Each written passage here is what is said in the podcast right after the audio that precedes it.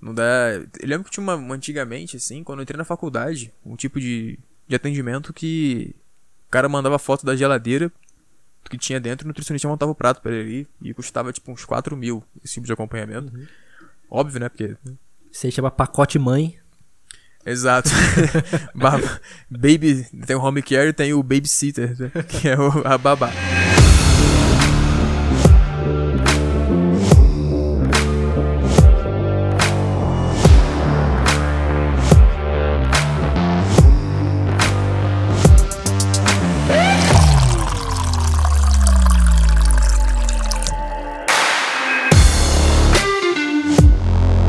Dia, boa tarde ou boa noite. Começando mais um episódio do nosso podcast Dois Goles de Ciência, comigo, Bernardo Lima e com o Lucas Ribeiro. E hoje a gente quer trocar uma ideia com vocês sobre a parte mais importante de qualquer processo que seja, que é a manutenção, né? É mais importante do que o caminho que você vai percorrer até o seu objetivo, é o que você vai fazer depois para manter os resultados, né? Para se manter no objetivo que você tinha. E a gente quer explanar um pouco sobre isso hoje, né, Lucas? É isso aí, velho. Na verdade, a gente tem o processo de manutenção de peso, que na verdade é um processo muito menos agressivo do que o emagrecimento em si, né? Para manter o, o, peso você não precisa fazer tanto exercício, você não precisa comer tão pouco, mas o que a gente vê é, em relação aos, aos resultados é que a maioria das, das pessoas que consegue emagrecer, que passa por esse processo que teoricamente é mais difícil, não consegue manter o peso no longo prazo, é, que teoricamente é um processo mais fácil. A gente tem aí nos nos estudos alguma coisa entre 20, 25, 30% das pessoas que emagrecem conseguem manter só é, essa perda de peso no, no, no, longo prazo. Né? O mais comum é que as pessoas é, reganhem todo o peso perdido de volta, ou algumas pessoas ainda é, ganham mais peso do que estavam é, nesse começo. Né? E isso se deve a vários, é, a, a, vários fatores ali, né? mas principalmente é, a essa perda de, de empolgação e de é, motivação inicial que o paciente tem quando ele chega no consultório para esse processo de, de emagrecimento, né, Bernardo? Exatamente. E esse dado que você falou de 25 a 30%, a gente falando de pessoas até com sobrepeso, né? Uhum. Quando a gente fala de pessoas obesas, e sobretudo obesas mórbidas, uhum. a gente tem um, uma estatística bem menos empolgante, né? De cerca de 5%, né? Então imagina que de cada 100 uhum. pessoas uhum. obesas que emagrecem, 5 continuam magras, né? 95%, 95% ou 95 pessoas voltam ao peso inicial ou até ganham mais do que antes, né? Isso se deve a vários fatores, né? É, fisiológicos mesmo, né? A gente sabe que cada quilo de gordura que a gente pede, a gente aumenta a nossa fome, mas na prática clínica também a gente vê que às vezes o caminho que a pessoa percorreu para chegar lá é, ele pode não ser muito sustentável e também a falta de suporte no período de manutenção dos resultados, né? É muito comum o paciente vai para o nutricionista, vai para o treinador, médico, enfim, para emagrecer. E quando ele emagrece, ele some e nunca mais aparece. E aí não tem muito suporte para fazer a manutenção, que é um período bem diferente, né? A gente, como o Lucas falou, não precisa de uma restrição calórica tão grande, não precisa de exercícios tão extenuantes. E o que a literatura mostra pra gente, né, que as atitudes que parecem favorecer a manutenção dos resultados é justamente a adoção de pequenos hábitos que talvez não, não são formados, né, quando a gente tem estratégias muito mirabolantes ou não muito planejadas é, individualmente para cada paciente, né, para cada indivíduo. A gente só não consegue estratificar muito isso nos estudos, né? A gente não sabe se quem teve sucesso, o tipo nutricionista bom ou ruim, a gente sabe que essas pessoas fizeram restrição calórica e só 5% delas conseguiu se manter no peso que perdeu, né? Uhum. E na verdade, nos estudos a gente ainda tem uma vantagem que a gente sabe que alguma coisa certa essa pessoa fez, né? Porque nenhum estudo passa dieta maluca estudos passam uma dieta que seja no mínimo razoável ali, que tenha um mínimo é, é, é, acompanhamento. Então, quando a gente leva isso para a população geral, onde tem pessoas que fazem dieta, dietas totalmente é, aleatórias, é muito provavelmente que, que, esse percentual de manutenção de peso seja ainda menor, né?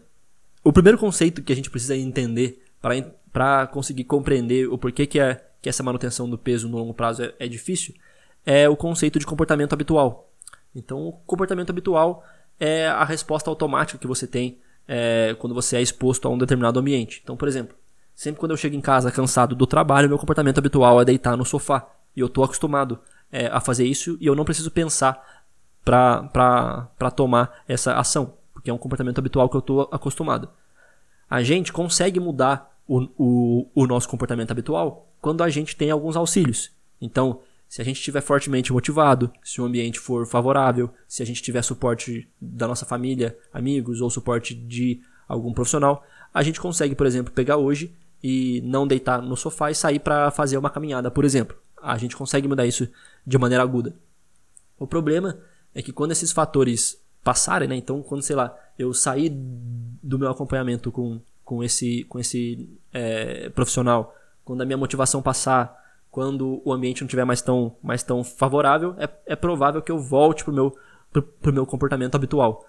Então, quando, quando a gente fala de emagrecimento, a pessoa que passa ali três ou quatro meses por um processo de emagrecimento mais é, agressivo, ela vai estar tá mudando o comportamento habitual, então ela vai estar tá comendo menos, né? Comendo menos, menos é, calorias, vai estar tá comendo melhor, vai estar tá fazendo mais é, exercício porque ela tem um ambiente propício. Então, porque ela está indo no, nutricionista, porque a família dela está é, apoiando ela, porque ela está motivada. Mas assim que ela termina, entre várias aspas, esse processo de emagrecimento, ela volta para as condições anteriores e o comportamento a, habitual dela, que é comer demais, volta é, a se manifestar. Né?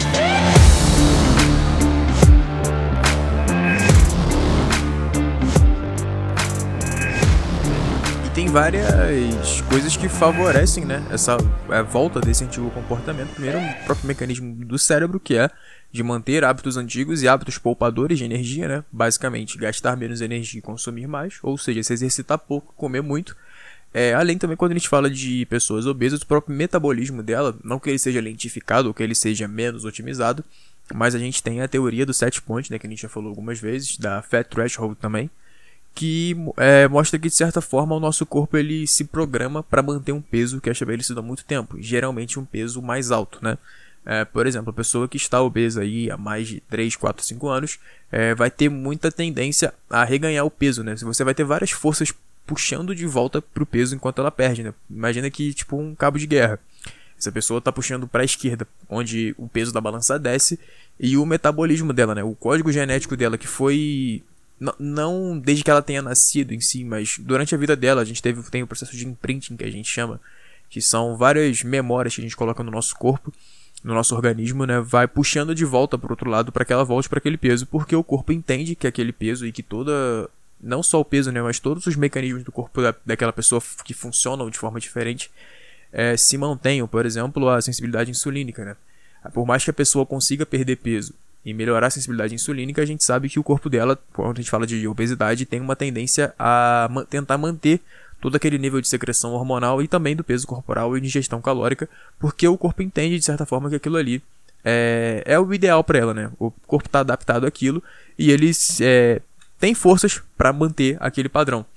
E em dado momento do emagrecimento, onde você vai aplicando as suas forças, né? Restrição calórica, exercício físico, controle inibitório, e o seu corpo vai trazendo forças de volta, né? Que é o aumento da fome, perda de motivação, perda de disposição. É, de certa forma, essas forças, elas em dado momento se igualam, né? E a gente tem o que a gente chama de, de platô ou de estagnação do processo. Que não necessariamente é o platô do tipo, seu metabolismo reduziu demais e agora você é, não está mais em déficit calórico.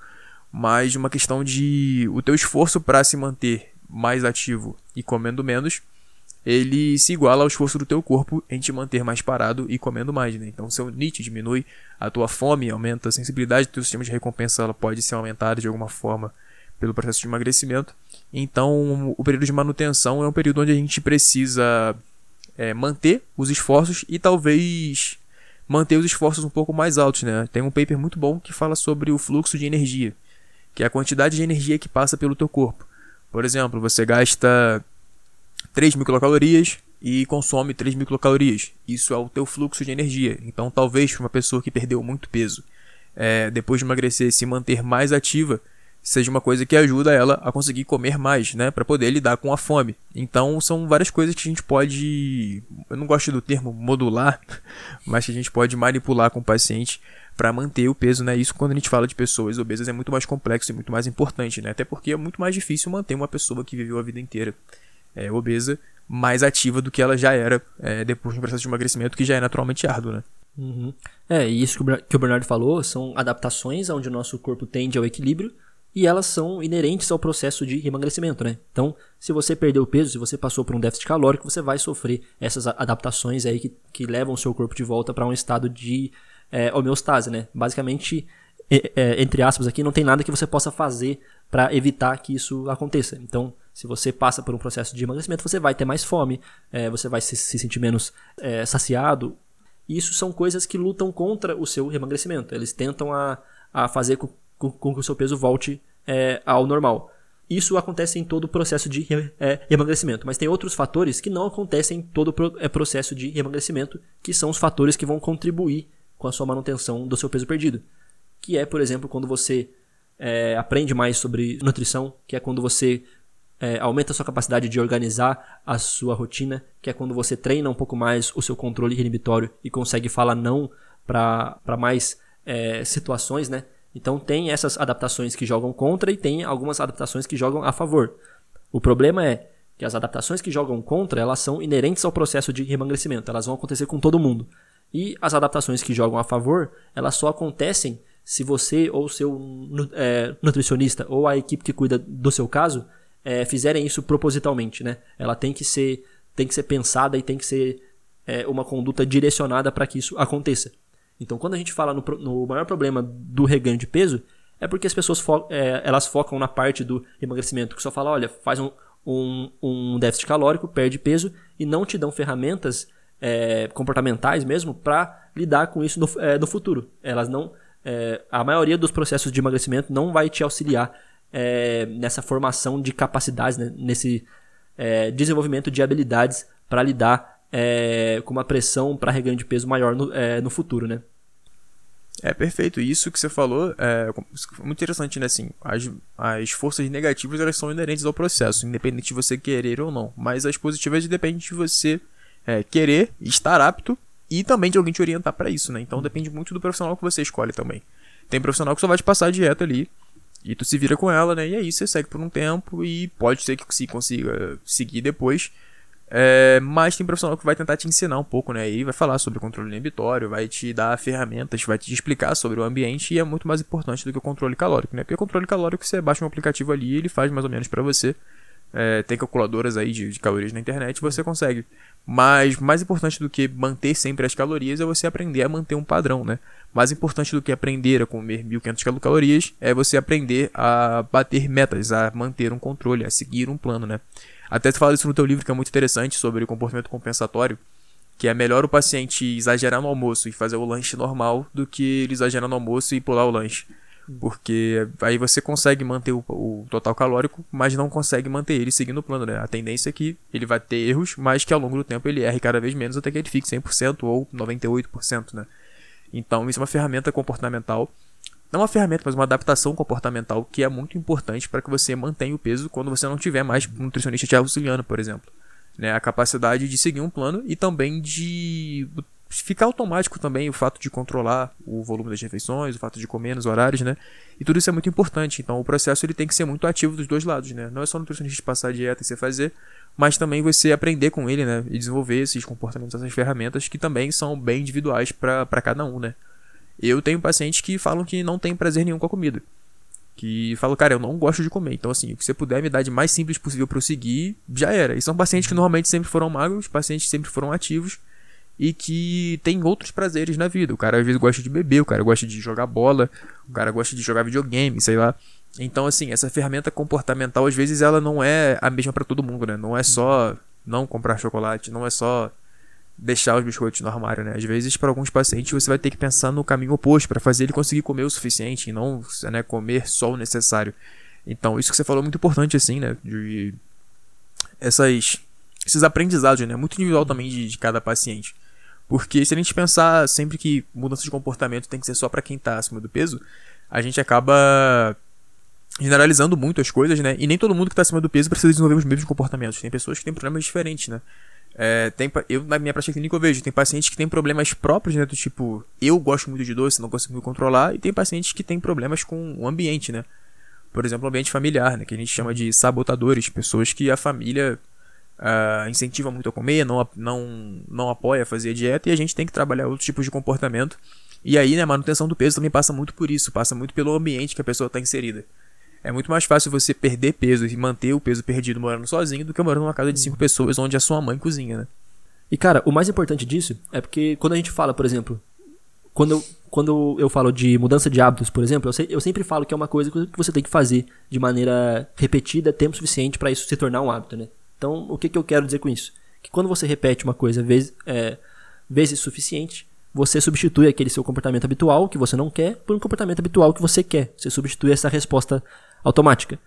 Mas tem um ponto importante disso, que quando você está querendo formar um hábito novo, quando você está é, é, agindo para substituir essa sua resposta automática, isso tem que ser uma, uma, uma, coisa, um processo direcionado, né?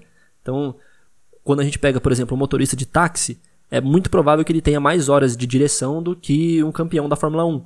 Só que quando o campeão da Fórmula 1 está dirigindo, ele está a todo momento é, analisando o que ele fez certo e o que ele fez errado, por que ele fez errado e tentando corrigir aquilo. E o processo de formação de hábito é mais ou menos do, do mesmo jeito. Não adianta você ir lá e só repetir aquilo que você quer que aconteça, se quando você erra você não entende por que, que, é, que você errou, se quando você acerta você não entende por que, que você acertou, e se você não tenta melhorar, se você não tenta é, tirar esses, esses obstáculos que você é, identificou, né? E justamente quando, é quando o Bernardão falou que para cada pessoa a, a, a gente vai ter que intervir de uma maneira diferente, isso já existe de uma maneira mais, mais protocolada, assim, né? A gente tem as BCTs, né? Que, que a gente fala é, Behavioral Change Techniques, que são as técnicas de, de modificação de comportamentos.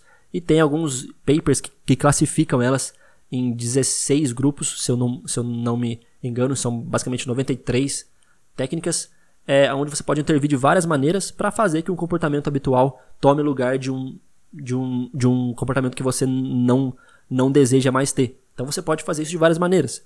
Você pode reforçar a, a associação de algum comportamento com alguma pista ambiental. Você pode tentar simplificar as coisas para o paciente para ele se sentir menos é, estressado. Você pode tentar é, retirar algumas pistas ambientais que levam é, a, a hiperfagia. Então tem várias maneiras é, que você pode é, criar uma nova resposta automática para esse paciente e cada paciente vai responder de uma maneira diferente é, a, a, essas técnicas, entre várias aspas, porque o problema deles é diferente, né?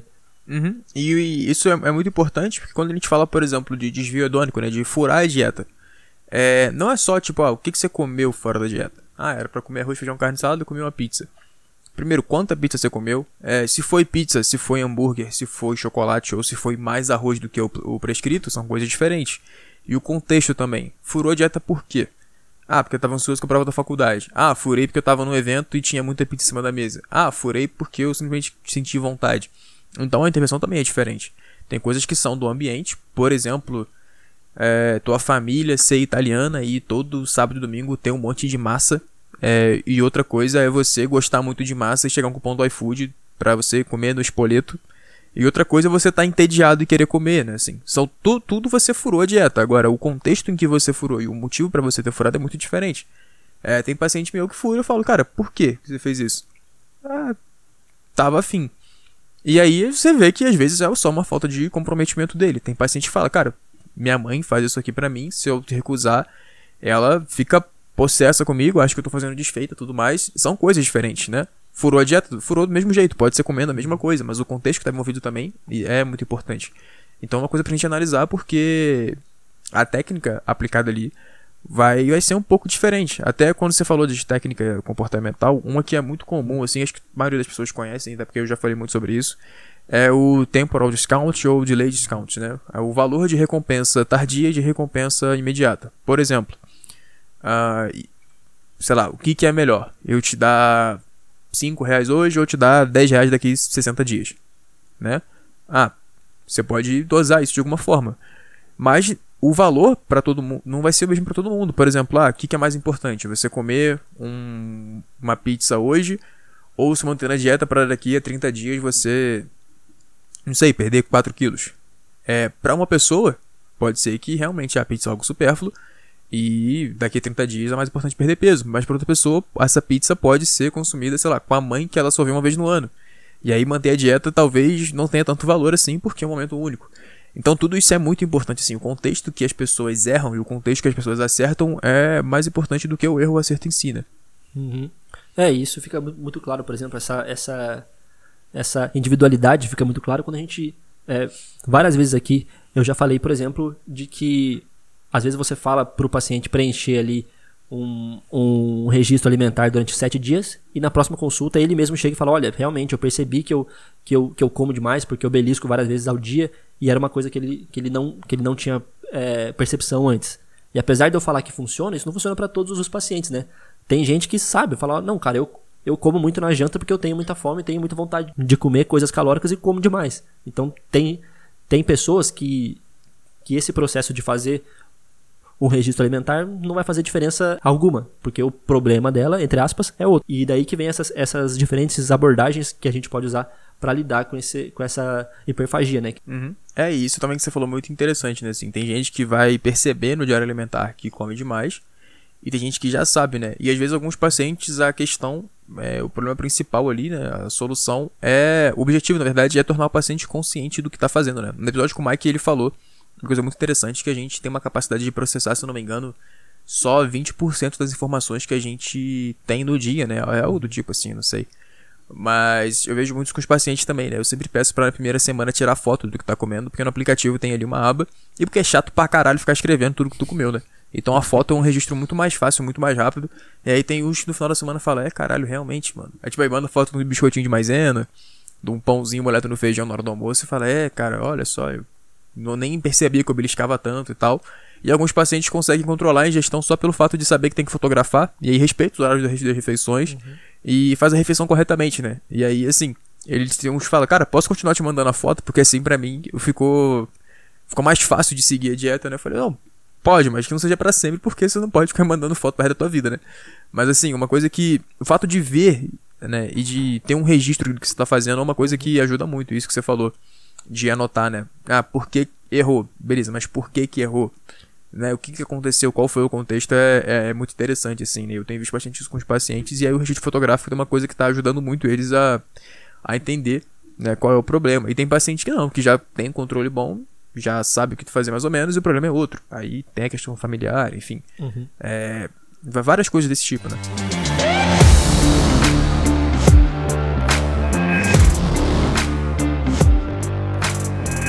E isso do monitoramento que você falou, às vezes isso é, isso é tido no meio dos, dos, dos nutricionistas como uma coisa essencialmente ruim, né?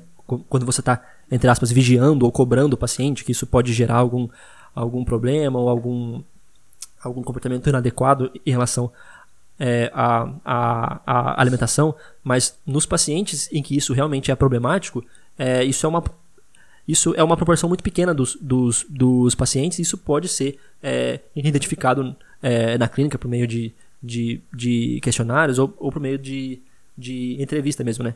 Na maioria dos pacientes, o monitoramento é um fator positivo. Tanto o auto-monitoramento, que é quando ele vai anotar o que ele come para ele mesmo ler, ou ele vai registrar de alguma maneira para ele mesmo ter aquele controle, ou o monitoramento externo, que é quando o nutricionista é, cobra, entre aspas, de ver o que ele está comendo, ou de ou de saber, né?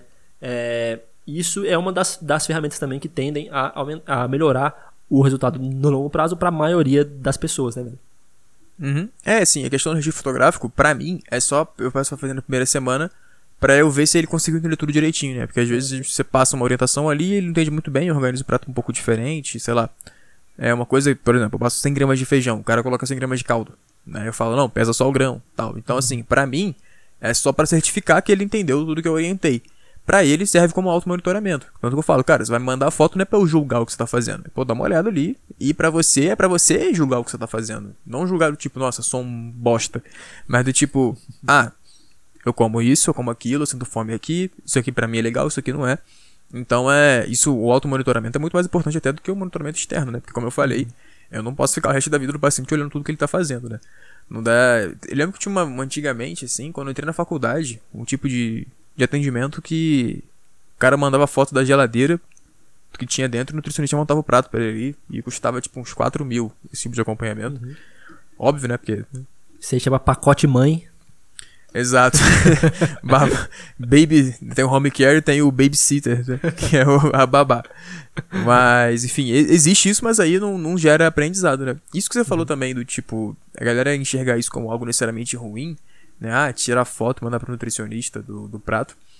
É, a gente tem que entender que, assim, problemas de ordem mental, psicológica, não se desenvolvem tão facilmente, né? Não, é, tem gente que, por exemplo, desenvolve uma depressão depois de terminar um relacionamento? Tem. Mas todo mundo que termina um relacionamento fica deprimido, depressivo, realmente vai né, ter um problema? Não, senão só tinha gente deprimido no mundo, porque todo mundo já tomou um pé na bunda ou deu o um pé na bunda um dia. E a mesma coisa com o transtorno alimentar, né? Ah, tem gente que talvez fica tirando foto e pesando a comida. Isso pode piorar ou agravar um problema em comer transtornado, um transtorno alimentar? Pode. Isso vai acontecer com todo mundo? Óbvio que não, né? Nós não somos. A gente sobreviveu a eras muito difíceis, né? Durante a humanidade. É, e a gente não é tão frágil assim ao ponto de ter um problema porque tirou uma foto de um prato de comida, né? A gente também tem que uhum. é, dar as devidas proporções às coisas e ver que o seu paciente é adulto, né? A não ser que você seja nutricionista materno infantil, mas aí é outra história. e ele também não vai morrer porque tirou uma foto para você, né? É, e esse monitoramento, cara, ele pode ser feito assim de uma, de uma maneira muito mais próxima, né? Como você falou de tipo de refeição a refeição assim, ou a própria o próprio retorno, né? Uma própria frequência de consultas mais mais mais frequente, mais um intervalo mais curto, né? Isso também pode servir como uma forma de aumentar o monitoramento, né? Porque se, a, se você calculou uma dieta para a pessoa perder 3 quilos em dois meses e daqui a dois meses ela volta e perdeu 3 quilos, você sabe que de alguma maneira ela fez é, a maioria é, do proposto ali. Então você está é, monitorando ela de alguma maneira. E isso é um ótimo preditor de manutenção no longo prazo, né? São pessoas que mantêm esse, esse acompanhamento com o nutricionista, ou com o psicólogo, ou com a, com a equipe inteira, é, e não espaçam muito os retornos, né? Então, às vezes, a pessoa tá ali, vai no, no nutricionista todo mês, aí ela emagrece e quando ela quando ela perde o peso que ela queria, ela começa a ir a cada três meses, a cada quatro meses, né? Essa, uhum. essa diminuição brusca da frequência de interações ali pode servir como uma, uma percepção de perda de monitoramento e pode ser um, uma coisa que vai desencadear um desfecho pior, né? É, e assim, quando a gente fala de. Quando a gente fala dos estudos, né, que mostram é, estratégias ou hábitos de sucesso na manutenção da perda de peso, uma dessas coisas mais importantes é o automonitoramento e, nesse caso, o monitoramento do peso, né? Isso porque quando a gente fala desses estudos, a gente fala normalmente de pessoas que eram obesas, né? E nesse caso o peso importa muito, né? Se você é obeso, tá fazendo dieta dois meses e o peso da balança não mexeu de uma forma importante, tem alguma coisa errada, né? É, pacientes obesos a gente vê perdas de peso aí de 2 quilos em duas semanas, dependendo de, né? Uhum. Do, de, da adesão dele à dieta. E nesse caso o monitoramento do peso ele é importante né? Porque às vezes você não se pesa nunca e você acha que tá tudo certo, você às vezes não percebe no espelho mas se o seu peso tá. Se você emagreceu 20 quilos e teu peso tá subindo na balança, e aí agora você passou a perder, parece que só 15, né? 14, isso é, é um sinal claro de que você tá voltando a alguns velhos comportamentos. E aí, monitorar a tua ingestão calórica através de balança ou de registro fotográfico e monitorar o teu peso também é uma coisa que pode ser interessante, pelo menos no primeiro momento ali, quando você já atingiu o que você queria, né? Sei lá, você tinha que perder 30 quilos, perdeu, e você quer manter aquilo por um tempo. Então, um período de manutenção aí de alguns meses, a gente não tem um número para isso, né? Mas eu acredito que 3, 4 meses, talvez um ano depois de perda de peso, dependendo do, do grau de obesidade que essa pessoa saiu, é, pode ser algo interessante para que a gente consiga fazer a manutenção da, do progresso. Né? Uhum. É, e quando a gente fala assim das, desses é, preditores do sucesso no longo prazo, tem as coisas que a gente já falou, é, que é uma equipe multi disciplinar de preferência com, com um psicólogo também, é o acompanhamento continuado, né? Então, manter o acompanhamento dessa equipe mesmo depois de perder a sua meta de peso. E uma coisa que também que também é muito, é muito importante nesse, nesse sentido. Alguns estudos mostram é, resultados muito bons quando você dá para essa pessoa uma possibilidade de retorno caso as, as coisas saiam, saiam do controle.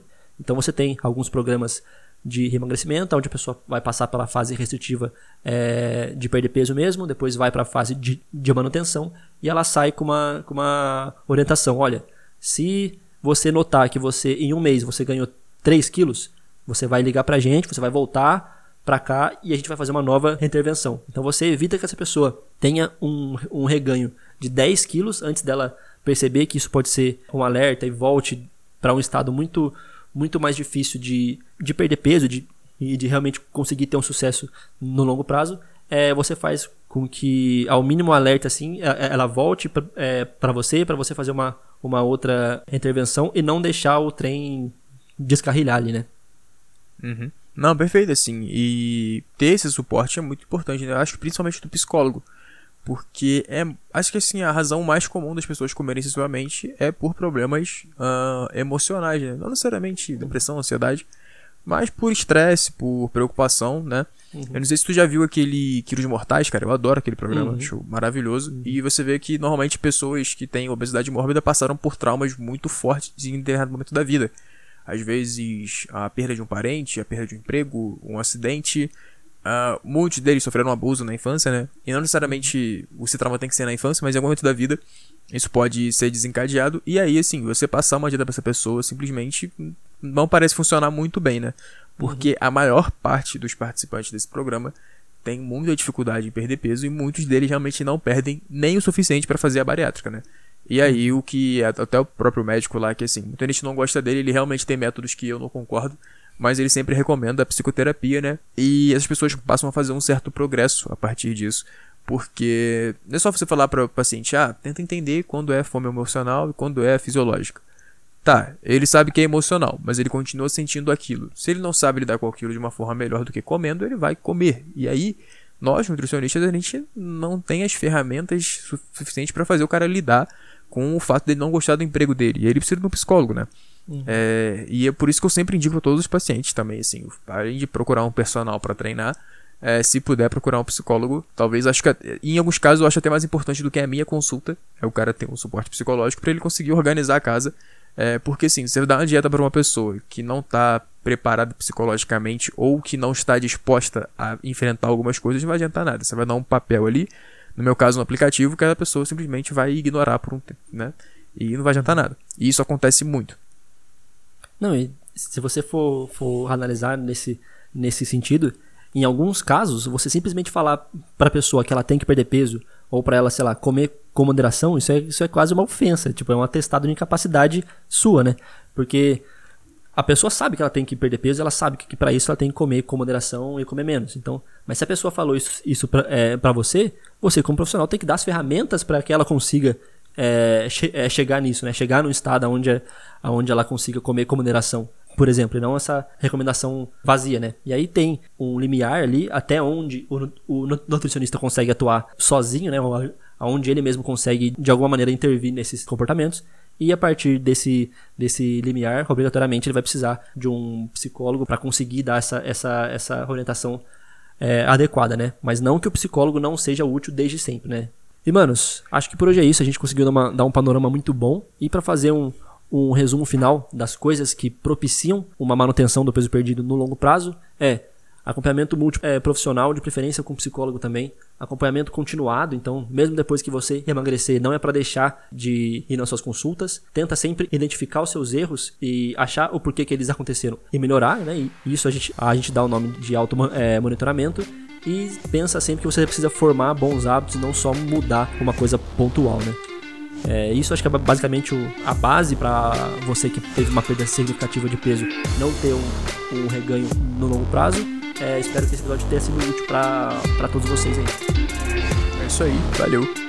É nóis.